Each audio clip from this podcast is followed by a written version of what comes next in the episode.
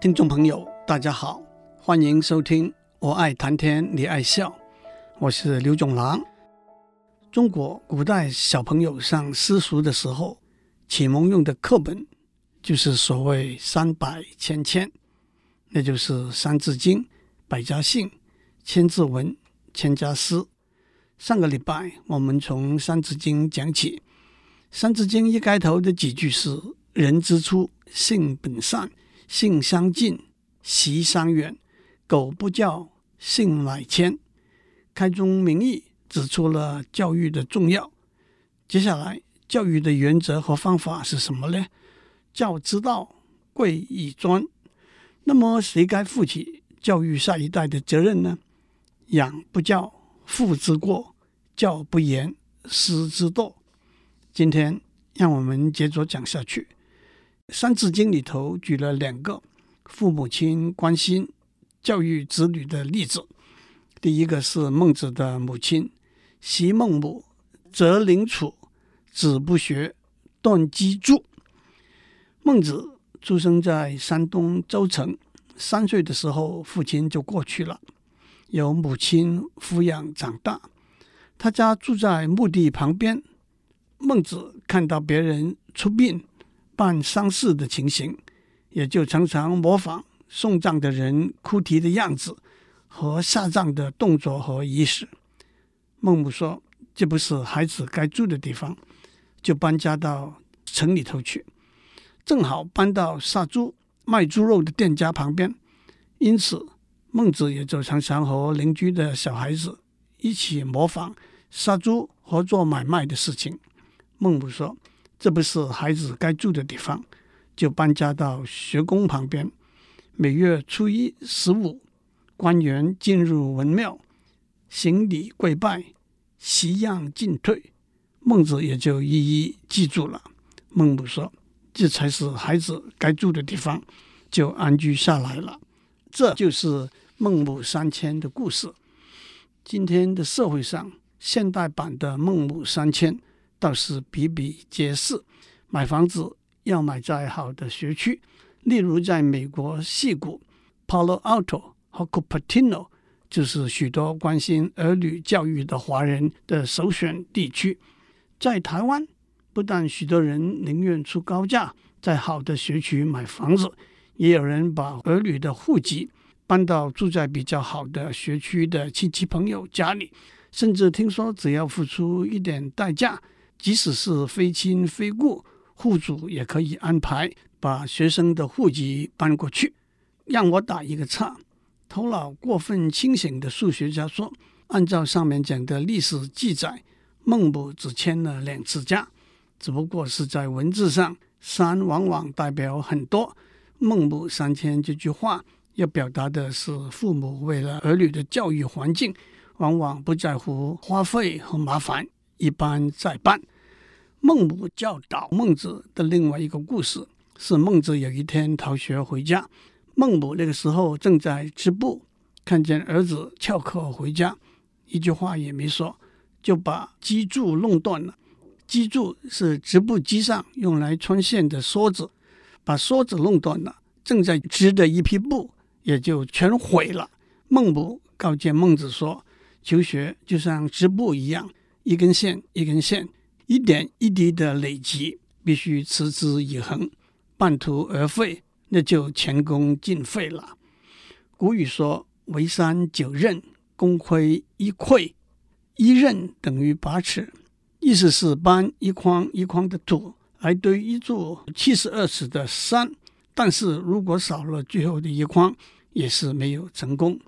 父母尽心尽力教育儿女的第二个例子，是五代末年的一个人，叫做窦玉君，因为他祖居在燕山附近。所以叫他做窦燕山。窦燕山有一方，叫五子，名俱扬。窦燕山有五个儿子，他都好好教育他们。后来三个中了进士，两个中了举人，这就是五子登科这个成语的出处。到了今天，我们也看到许多令人钦羡的五子登科的现代版。嘉义东石乡的一位老员工，谢希湘，他有六个儿女，四个是博士，两个是硕士，再加上一个媳妇，两个孙女，两个孙女婿，都拥有博士学位，被称为九博士之家。讲过父母养育子女、老师教导学生的责任，接下去我们要告诉小朋友要好好读书，子不学，非所宜。幼不学，老何为？小孩子不好好读书是不对的。年轻的时候不好好读书，老了还能干什么呢？从逻辑的观点来说，这两句话说不可以不好好读书，无形之中灌输了逻辑的观念：负负得正就是要好好读书。但是这两句话也没有正面的具体告诉小朋友要好好读书的理由。倒是宋真宗的劝学诗：“富家不用买良田，书中自有千钟粟；安居不用架高楼，书中自有黄金屋。娶妻莫恨无良媒，书中自有颜如玉；出门莫恨无人随，书中车马多如簇。男儿欲睡平生志，五经勤向窗前读。”虽然这首诗在封建时代的背景下，功利的以荣华富贵、功名利禄作为读书的理由，但是站在逻辑的观点，倒是具体的陈述了读书的诱因。还有朱熹的一首诗《劝学》说：“少年易老学难成，一寸光阴不可轻。未觉池塘春草梦，阶前梧叶已秋声。”少年易老学难成的意思是，年龄容易老大，读书确实很困难，才能获得成就。不过这一句诗有另外一个版本：少年易学老难成，意思是年轻的时候读书容易入手，年纪大了就困难得多了。也可以说是具体陈述了要趁少年时候读书的理由。一个现代版的例子是，现代的年轻人用电脑、手机传短讯、玩电动游戏、制作动画，挥洒自如。许多老人家学起来往往困难重重，并不是他们不懂基本的原理，只是没有从小训练，就不能像年轻人一样得心应手了。近代科学家对人体大脑的发育有相当深入和广泛的研究和了解。和其他的器官不同，大脑在婴儿出生的时候并没有发育完全。大脑的发育包括神经细胞的增加和位置的移动，以及神经细胞之间的连接的形成。一般的说法是，大脑发育最迅速的年龄是四岁到十四岁，因此这段年龄也是学习最好的时段。正如汉乐府《长歌行》里头说：“少壮不努力。”老大徒伤悲，但是我们也要知道，学习是一个复杂的过程。除了大脑的发育之外，生理上的发育、学习的环境和学习的内容，都会影响到学习的效率和结果。一个很好的例子是，第二种语言的教育应该在什么时候开始？是一个心理学家、语言学家、教育学家。都在探讨的问题，因为这不但和一个小孩子学习一个新的语言的能力有关，也跟会不会影响他对母语的学习有关。越早越好，就难免是过分简化的说法了。那么，小朋友们应该学些什么东西呢？《三字经》里头说：“首孝悌，次见闻，知某数，识某文。”从字面来说，孝就是孝顺父母。悌就是敬爱兄长，见闻就是看到和听到的事和物，数是数字，文是文字。其实这四句说的就是小朋友学习内容的四大领域，也和现代的教育理念相符合。孝悌代表人和人之间的关系，推而广之就是伦理道德。见闻代表人所在的世界的一切，推而广之。就是宇宙、天文、历史、地理、经济、社会。数代表量化和精准，推而广之就是科学，包括物理、化学、生物和电脑科学。文代表表达、领悟和欣赏，推而广之就是文学，包括诗词歌赋、外国语文。这正是现代教育从小学到大学的课程的四大支柱：道德教育、通识教育、科学教育和人文教育。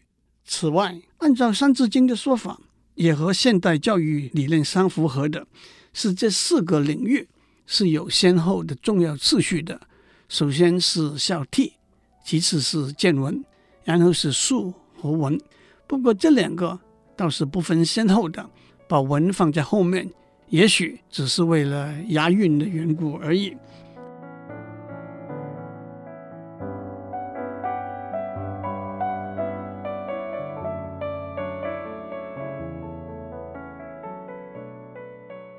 三字经》里头说，小朋友要学的东西是首孝悌，次见闻，知某数，识某文。让我们先从孝悌讲起。《三字经》里头用一个例子来阐述孝者：香九龄，能温席，孝于亲，所当执。所当执就是应该做的事的意思。黄香是东汉时代人。九岁的时候，母亲就过世了。他对母亲思念哀切，乡里的人都称赞他的孝心。他和父亲相依为命，小小的年纪也懂得孝顺，照顾他的父亲。夏天的时候，先用扇子把父亲睡的席子和枕头扇凉了；冬天的时候，自己先躺进父亲的被褥里头，温暖了被褥。才让父亲上床就寝，这就是黄香善枕温巾的故事。黄香学问好，能力强，为人公正无私，在汉章帝和汉和帝两朝中历任尚书郎、左丞等高官要职。元代郭居敬编了一本叫做《二十四孝》的书，里头收集了二十四个孝子的故事。黄香。善枕温巾的故事就是其中之一，其他大家可能听过的包括虞舜孝感动天、老来子戏彩于亲、汉文帝亲尝汤药、董永卖身葬父、王祥卧冰求鲤等等的故事。接下去，《三字经》里头用另外一个例子来阐述悌字：融四岁。能让梨，弟于长，宜先知。后面两句的意思是，弟弟对哥哥这样的恭敬行为是应该知道的。孔融，东汉末年人，是孔子的第二十四孙。他从小就显露出过人的聪明。他祖父六十岁生日那一天，贺客迎门，有人送了一盘梨作为贺礼。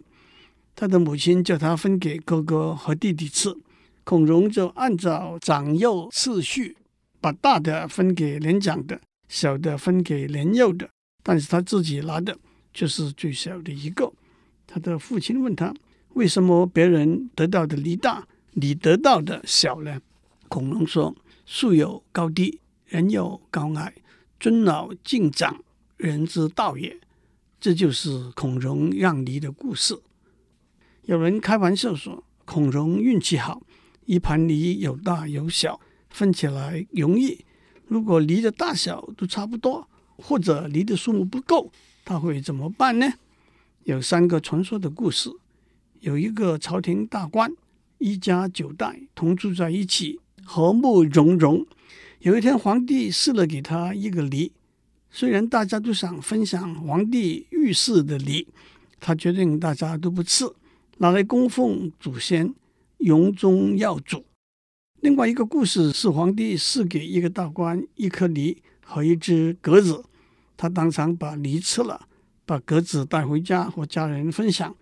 皇帝问他为什么一个人独享一颗梨，他说：“我们全家永不分离。”第三个故事是皇帝赐给一个大官一颗梨，他找来一大缸清水，把梨打碎丢在水里头。让家族每个成员喝到一口缸里头的水。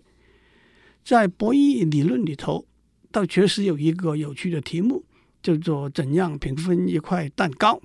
有 n 个人要平分一块蛋糕，当然没有尺，没有磅秤可以用，光凭目测和心理做判断。请问该按什么次序由谁来切？再按什么次序由谁来选？让每个人都觉得他公平的得到蛋糕的 n 分之一呢？如果只有两个人，答案是相当容易的，由第一个人把他认为是最公平的切法，把蛋糕切成两块，然后由第二个人在两块中选一块。对于第一个人来说，两块蛋糕的大小是一样的；对第二个人来说，无论如何，他选了两块蛋糕中比较大那一块，所以两个人都会觉得这个做法是公平的。但是如果有三个，四个或者更多个人，问题就不那么简单了。譬如说，有三个人，让第一个人先把蛋糕分成三份，然后由另外两个人选。但是在这两个人中，先选那个人会觉得满意，后选那个人肯定是觉得不公平了。在数学上，这个题目是有解的，但是却有点复杂。不过，讲到兄弟之间的关系。我们自然会想到跟孔融同时，曹操的两个儿子曹丕和曹植之间的一段故事。按照《三国演义》里头的记载，曹操的夫人刘氏生了一个儿子曹昂，不幸早没。卞氏夫人生了四个儿子，曹操认为大儿子曹丕独厚恭谨，二儿子曹彰勇而无谋，三儿子曹植。为他最爱，但是虚华少诚实，嗜酒放纵。四儿子曹雄体弱多病，所以在曹操病危的时候，决定传位给曹丕。曹丕登位之后，因为曹雄在曹操病逝的时候没有回来奔丧，曹丕派的使者去问罪，曹雄畏罪自缢身亡。接着，曹丕又借故把曹植捉了起来。想要把他除掉，因为他母亲卞氏夫人求情的缘故，曹丕就跟曹植说：“你常常在别人面前炫耀你的文章，我总怀疑你是找别人代笔的。我现在限你七步之内做一首诗，如果能则免一死，否则重重治罪。”当时宫殿上挂着一张水墨画，画的是两只牛在墙边相斗，其中一只。坠井而亡，曹丕就说以这张画为题目，但是不许用“二牛斗墙下，一牛坠井死”这里头的任何一个字。曹植行了七步就把诗写好了。大家正在惊讶的时候，曹丕说：“七步成诗，我认为还是太慢。你能不能应声随口做一首诗？”曹植问：“什么题目呢？”曹丕说：“我和你是兄弟。”就以兄弟为题目，但是不许用兄弟这两个字。曹植不假思索就念出来：“煮豆燃豆萁，豆在釜中泣。本是同根生，相煎何太急。”曹丕也被感动得下泪，把曹植贬官，然后把他放走了。近代心理学家对兄弟姐妹之间妒忌和竞争的现象。所谓 sibling rivalry 有相当广泛的观察和研究。一岁的婴儿已经开始能够分辨父母亲对待他们有所不同的地方，到了三岁就能够逐渐了解和适应家庭生活里头的习惯和规律，也会衡量他和兄弟姐妹之间的关系，争夺食物和玩具，拒绝分享。企图吸引父母亲的注意力，肢体上的冲突都是常发生的事情。尤其是当两个小孩年龄接近、性别相同，其中一个显著的比较聪明可爱的情形之下，会更为显著。作为父母亲的，不要有偏心，不要当着他们比较他们的优点或者劣点，让每个小孩独立自然的成长。不要勉强他们循着相同的固定的模式发展，鼓励他们合作，注意他们的身体状况，例如饥饿、疲乏，都会有所影响。同样，父母亲的心态，例如在孩子面前吵架不和，也都会有所影响。兄弟姐妹之间的妒忌和竞争，从婴儿开始，或者会逐渐消失，但是也会延长，继续到青少年和成年。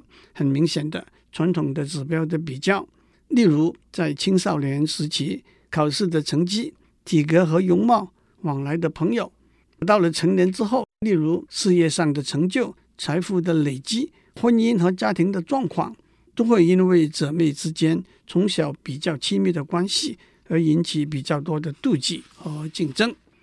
从少体开始，我们要推广到人和人之间的关系，那就是五伦。伦是人和人之间的关系的意思。五伦是父子、夫妇、兄弟、朋友和君臣。这是中国古代最重要的五种人际关系。到了今天，前面三种可以说没有改变。朋友的关系倒可以加上素未谋面，但是经过 Facebook、Twitter 认识的朋友。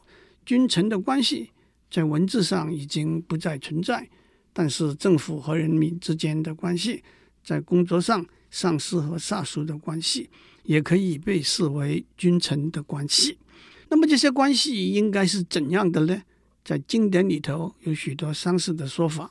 按照《三字经》，那就是父子恩，夫妇从，兄则友，弟则恭，长幼序，友与朋，君则敬，臣则忠，此十义，人所同。换句话说，父慈子孝，夫和妇随，兄友弟恭，朋谊友信。君敬臣忠，就是十种行为的准则，也称为十义。十义在经典里头有许多精辟深入的诠释，我就不在这里多讲了。